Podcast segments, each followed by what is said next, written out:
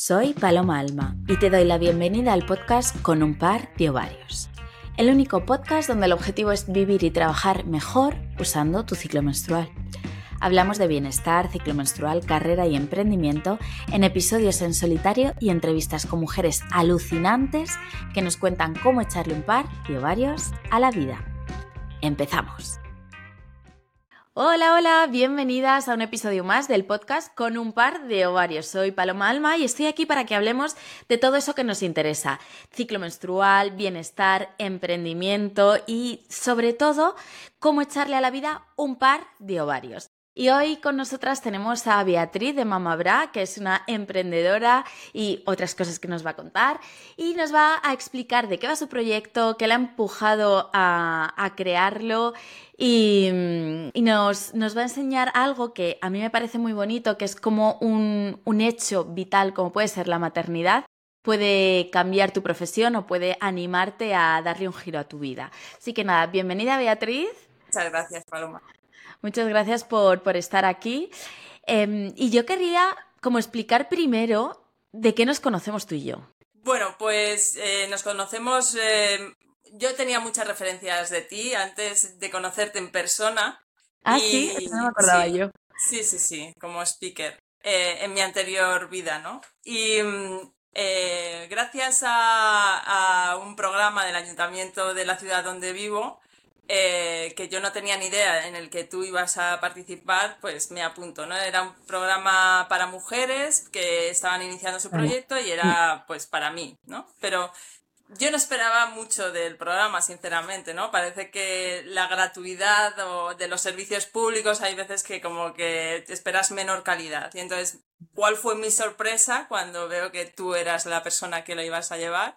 Ya tenía algunas referencias de ti y oye, pues eh, gracias a eso, pues elaboramos eh, eh, una relación ¿no? de, mm. de, mentoría pues muy satisfactoria, la verdad. Esto es importante decirlo y a mí me gustaba como traerlo aquí porque esto es un tema que voy a hablar mucho en esta temporada del podcast, de cómo crear relaciones mucho más allá de las redes sociales o, ¿sabes? Como que hay otros espacios donde podemos también crear relaciones, no solo de networking o con un fin de vender algo, no vender algo, sino realmente cómo podemos colaborar entre empresarias, emprendedoras y crear relaciones significativas. Entonces, bueno, como ha dicho Beatriz, pues yo eh, hice un programa de mentorización de emprendedoras en el ayuntamiento de la ciudad donde vivo y Beatriz era una de esas emprendedoras que vino con un proyecto muy chulo, muy interesante y, y nada, y por eso también y, también quiero destacar esto, ¿no? Como que al final del programa yo os dije como que había que echarle un par de varios, ¿no?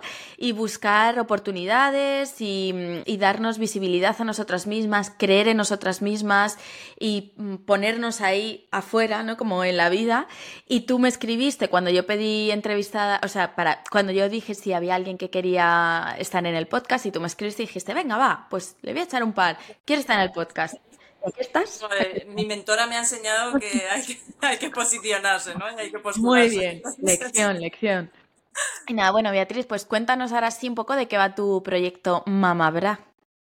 Pues Mamabra eh, es una marca de sujetadores de lactancia eh, a través de la que ayudo a las mujeres a sentirse mejor en esta etapa de la vida, gracias a verse con una prenda eh, diferente, colorida y, bueno, sobre todo diferente a lo que hay en el mercado, en los sujetadores de lactancia. Mamabra nace de la premisa de que todos los sujetadores de lactancia son feos. Era lo que yo estaba escuchando a mi alrededor cuando me convierto en madre y me propuse cambiar esa realidad porque creo que además es un objeto que ayuda a las mujeres eh, a mm. sentirse mejor.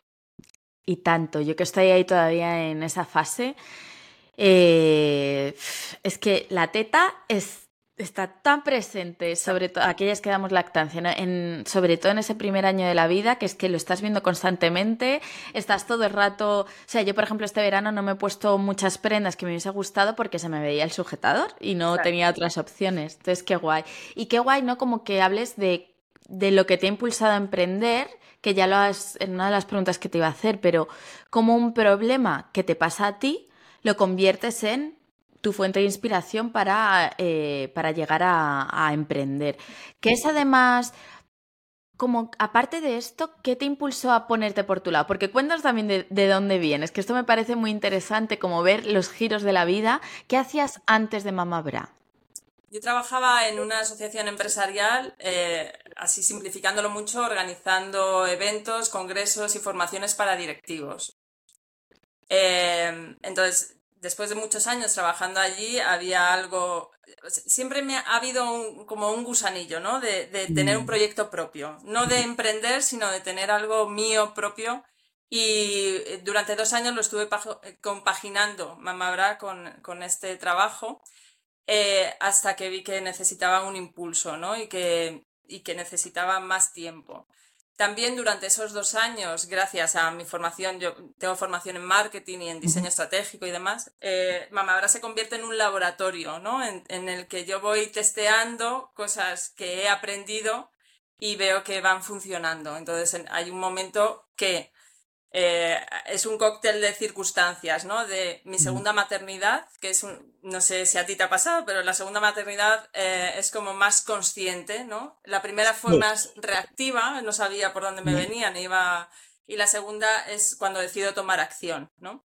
Mm. Eso, eh, ya después de un periodo profesional en el que veo que no estoy cómoda y que tengo muchas habilidades que no estoy potenciando ni aplicando, me encanta eh, esto, Beatriz. Eh, quedaros con esto, ¿eh? Muchas habilidades que no estoy potenciando. Me encanta esto porque es una de las cosas que a mí me llevaron a emprender.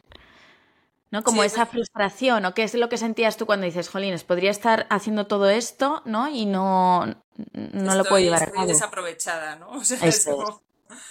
Y, y, luego, eh, en toda esta crisis, ¿no? En la maternidad y demás, que te replanteas muchas cosas, viene una pandemia, ya te sacude. O sea, yo en la pandemia mi hija tenía tres meses, la pequeña, y ya te planteas muchas cosas muy en serio. Mm. Entonces ya a partir de la pandemia fue un, camino de salida, ¿no? Eh, inconscientemente yo ya me iba desprendiendo de muchas cosas y, y pues eh, cumplí los 40 y entonces fue la, la, hecatombe ya y dije, mira, ahora, tiene que ser ahora, si no lo hago ahora no lo voy a hacer nunca. Entonces, eh, como ya venía testeando muchas cosas de Mamabra, cambié procesos, hice cambios, ¿no? Y, y, en junio de este año salió el, el Mamabra que ahora es.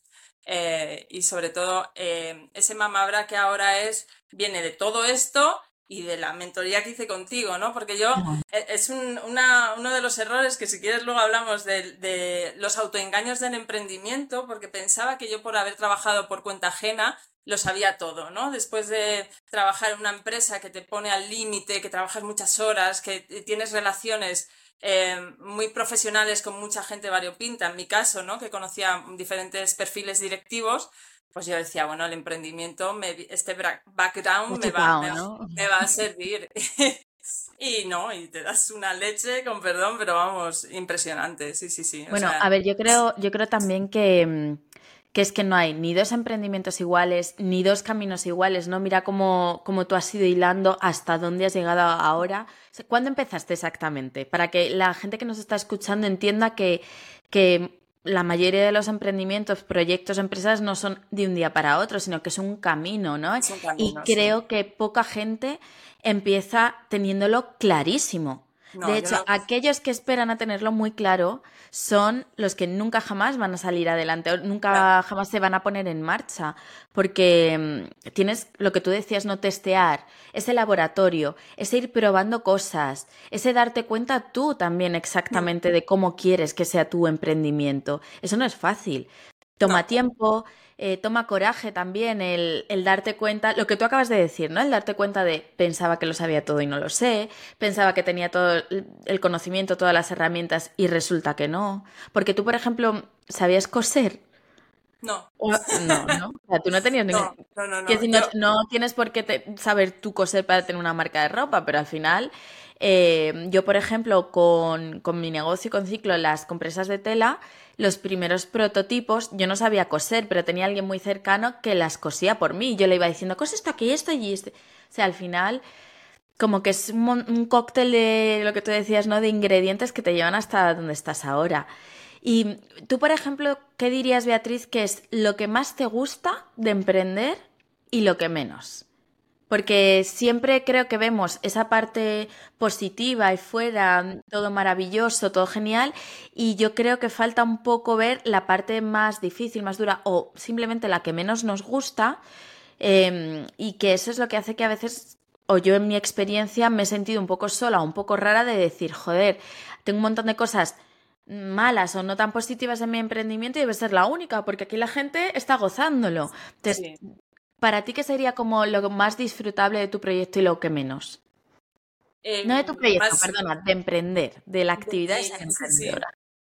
De, mi, de mi marca, digamos, ¿no? de tu trabajo ahora. De mi trabajo, sí. Lo que más mm, disfruto es que soy dueña de mi tiempo y de eh, dónde pongo los esfuerzos y mm, la, la, autogestión. Es lo que y fíjate que en el último trabajo que yo tuve, eh, teletrabajaba, ¿no? Era como más eh, libre, pero no lo disfrutaba para nada, precisamente porque no me gustaba ese trabajo, ¿no? Que estaba haciendo. Mm.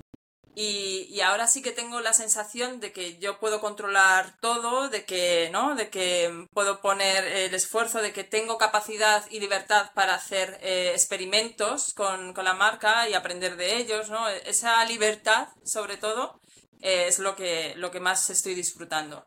Y lo que menos, la incertidumbre. O sea, mm. la incertidumbre y no tener, o sea, que no es una ciencia, entonces eh, hay veces que dices, bueno, si hago esto así, ¿no? Si hago estos pasos, pues voy a vender X sujetadores o voy a tener X visitas y no.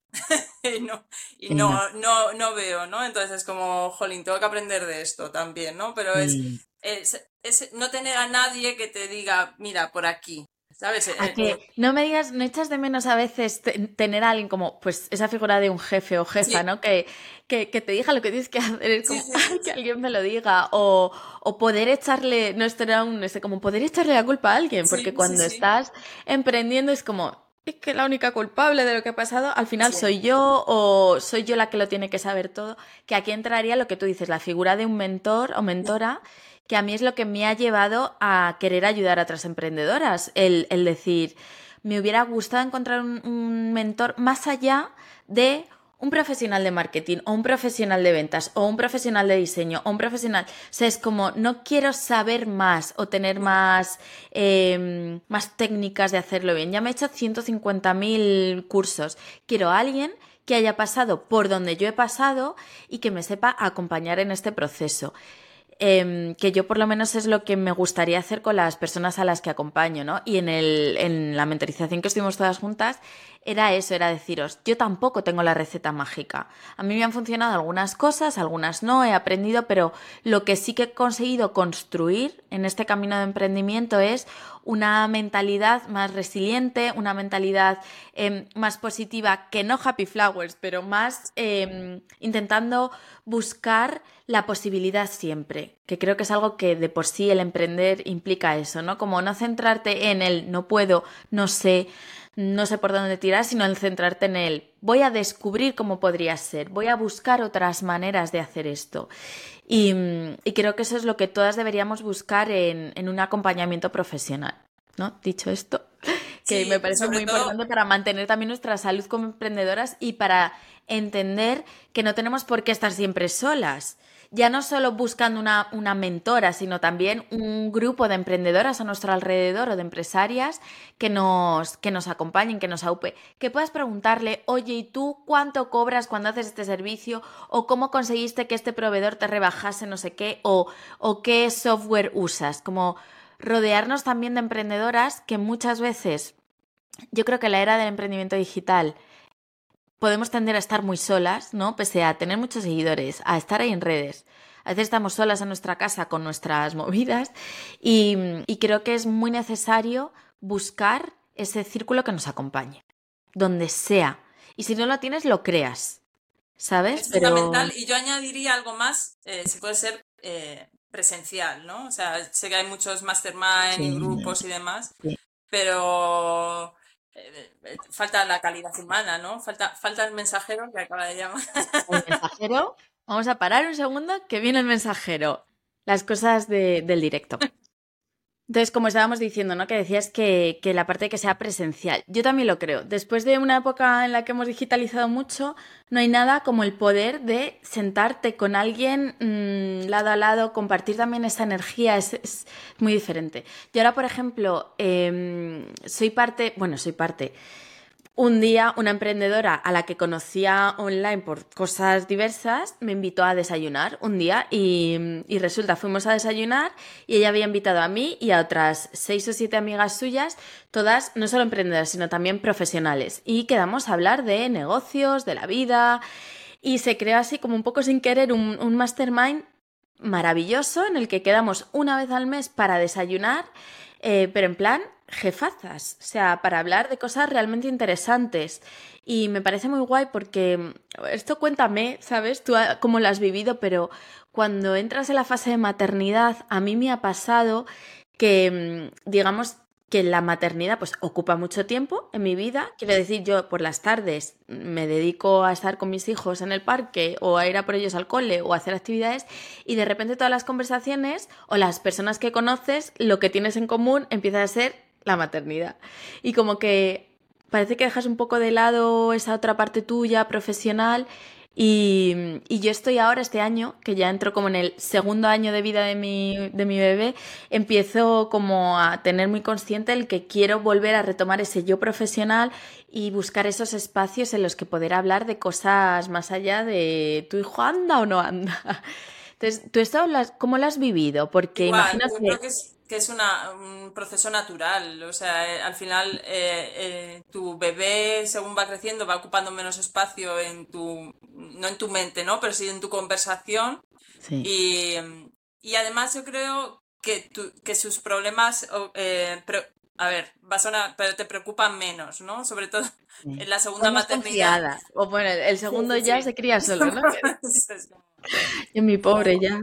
Claro, el primero lo ocupa todo, ¿no? Y es eh, un cambio muy, muy radical. Pero bueno, el segundo va, va eh, ocupando menos espacio y, ese espacio lo tienes que llenar tú, ¿no? Entonces, también viene un poco de ahí este, esta replantearse. ¿Con qué ocupo yo mi espacio profesionalmente? ¿Con esto que no me gusta? ¿O con, volvemos a lo de las mm. habilidades, conocimientos? ¿Y qué hago con todo esto? ¿Qué es lo que me apasiona, no?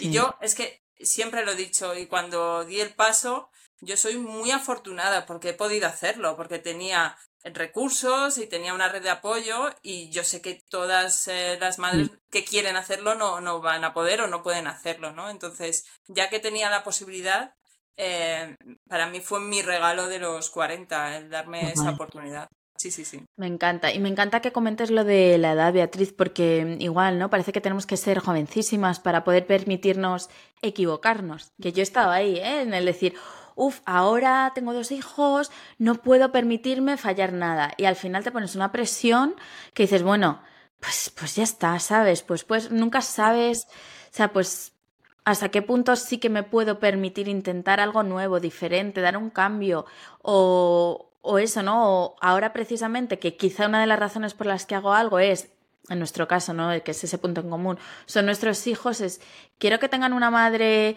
que no está feliz con lo que hace mm, un tercio del día o quiero que tengan una madre que trabaja con felicidad, que les está enseñando que, ha querido ir a por ella. Entonces, no sé, a mí la maternidad es como, es tan complejo, ¿no? Te trae tantas, te quita cosas, pero te trae tantas que, y que maravillada. Y esa segunda maternidad ha sido tan diferente a la primera, es como pensabas que tal, pues toma, más. tú, por ejemplo, ¿cómo, ¿qué rutinas de autocuidado tienes? Porque yo estoy muy en esto. En la primera maternidad eso lo dejé de lado total. Y yo ahora me he propuesto, o sea, que el autocuidado sea una parte de mí, pero como profesionalizada. O sea, eh, es prioritario porque cuando me tomo estos momentos, cuando cumplo con mi rutina o cuando tomo este espacio, me va mucho mejor en lo personal, en lo laboral, en todo. Entonces, como que me lo tomo muy en serio este, este, este año. ¿Cuál es tu rutina? Cuéntame, o algún aspecto de tu rutina que te guste o con el que estés disfrutando. Yo, o sea... Em, para tu bienestar, ¿sabes? Como para decir... Mm, si pudiera pues quedarme con una o dos cositas, son estas que hago muy seguidamente. algo que hice después de mi primera maternidad por necesidad, ¿no? Eh, y que era un momento muy disfrutable para mí, era ir a boxeo, ¿no? toma ya. Es una actividad como que yo soy muy bailona y demás, y digo, esto no me va a gustar, y jo, lo disfrutaba muchísimo. Digo disfrutaba porque me lesioné el hombro y ya lo he tenido que dejar, ¿no? pero encontré, lo encontré. O sea, llevo toda la vida probando en gimnasios, en clases colectivas, en diferentes actividades y fue eh, el, boxeo, em, no quiero decir la, franquicia, ¿no? Pero bueno, el boxeo fit, digamos, el que el que dije, jo, es que voy tan a gusto, tan feliz, y es mi momento, o sea, toda la familia lo sabía, que eh, era sagrado el, el, que yo fuera allí, ¿no? Y luego em, me estoy reconciliando con el sueño. También respetar los momentos de descanso y demás. Y la alimentación. La alimentación, mm, pero no por tema estético, sino por ya salud. He notado muchísimo eh, problemas de estómago y demás por descuidar la alimentación. Entonces, es, digamos, lo que pongo foco ahora, que, que, para mí es lo que me va, lo que me va bien, es que lo tengo que hacer sí o sí. O sea que...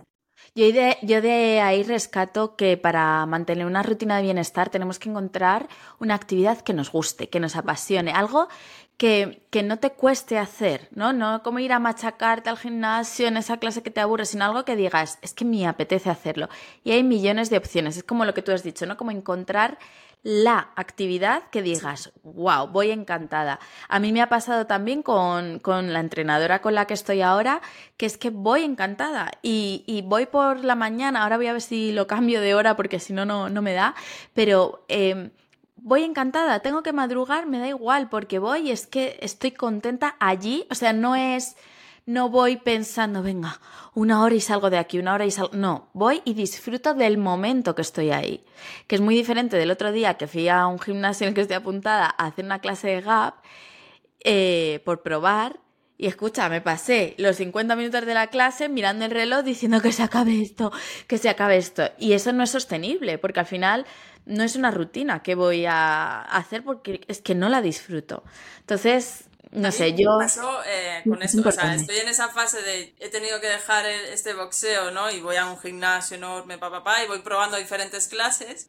Y el otro día probé este y mm. entonces conecté con mi yo de hace 20 años, porque hacía 20 años que no hacía este, y entonces me lo pasé, o sea, era como toda esa energía que tenía entonces volvió y, era la flipada de la clase, ¿no? Pero dije, bueno, pues esto me lo apunto y es verdad que lo tienes que disfrutar porque si no... Joder, Y, y, y, pasártelo bien, ¿no? reconciliarte también un poco con esa niña que tenemos dentro.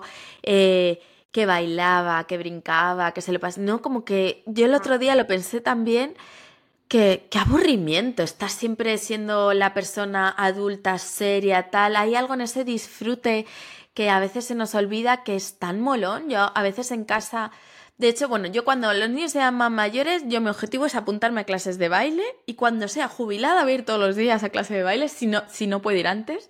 Pero como ese disfrute, ¿no? Yo aquí en casa muchas veces con mi hija me pongo música y nos montamos unas coreografías, unos bailes, y mi hija se parte, a veces me mira como diciendo, está, está loca.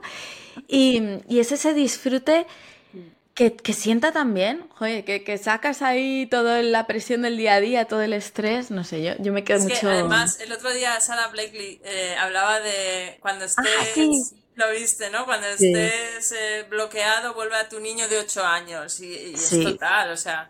Yo empecé a coser en Mamabra porque yo decía, a mí las manualidades se me dan bien, ¿sabes? Yo no tenía ni idea de coser. Yo, eh, cuando empiezo a pensar en el proyecto que quiero hacer para ayudar a madres, pienso en mil historias, ¿no? Y, y por suerte estaba en un grupo de crianza en, en, la, en, el que lo podía testear. Oye, ¿qué os parece? Ah, qué interesante esto. O sea, tú sabías que pudiste hablar con tus clientas ideales, ¿no? y, ver exactamente qué necesitaban. Eso es.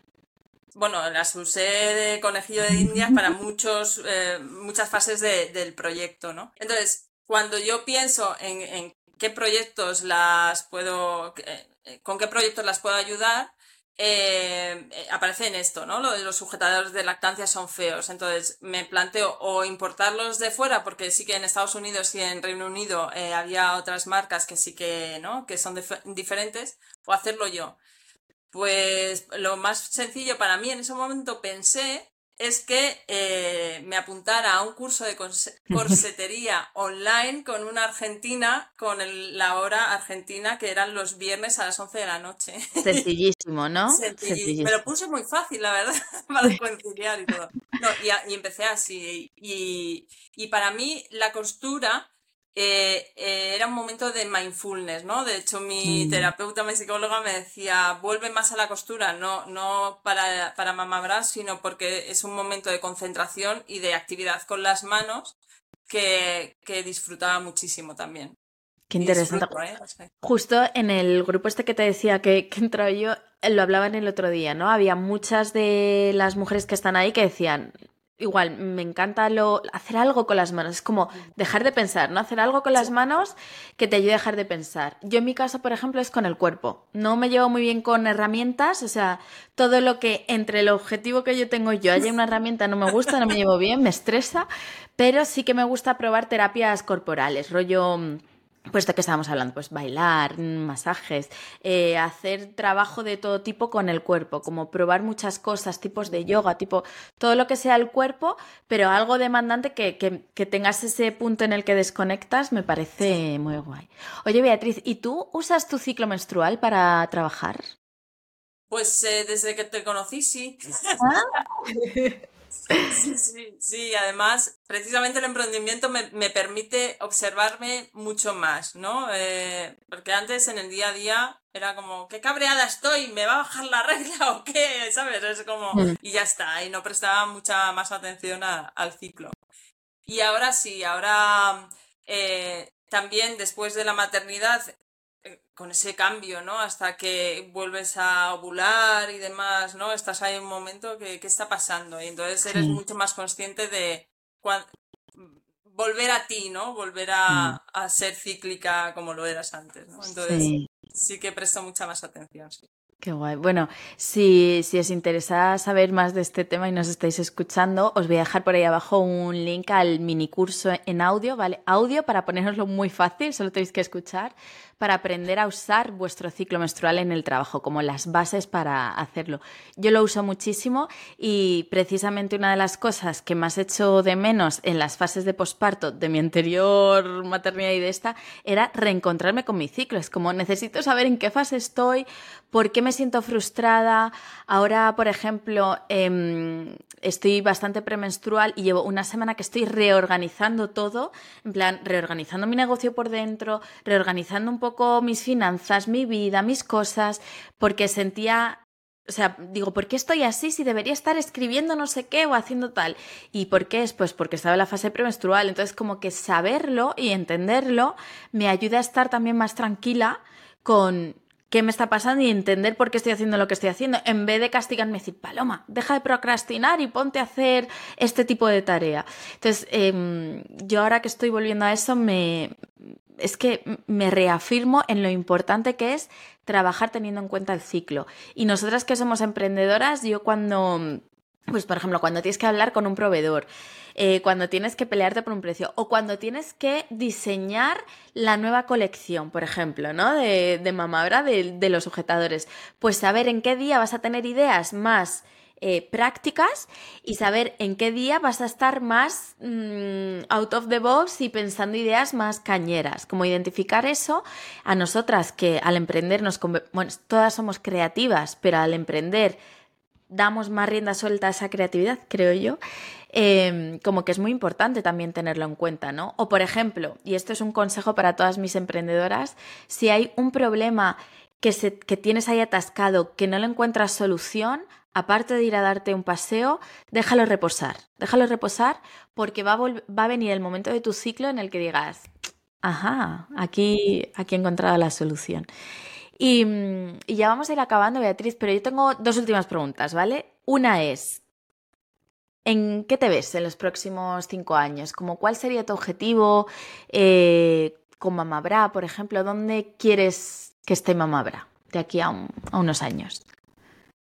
Pues eh, cinco años me parece como demasiado para planificar, ¿no? O sea, es como estos planes de negocios que eran a tres a cinco años. Ya, es, parece pregunta de entrevista de trabajo, pero bueno, eso, como En un corto plazo, o sea, no dentro de 20, pero como... O sea, yo tengo un deseo que es eh, irme a, diferentes puntos de España o del extranjero y que una madre delante de mí del pecho y que tenga un mamá habrá puesto. ¡Ay, me encanta! Que sea, que sea algo eh, ya automático, ¿no? Que mamá habrá eh, se haya expandido tanto que, que, que cualquier madre se pueda autorregalar y digo autorregalar porque es algo como muy personal también elegir un sujetador de lactancia así, ¿no?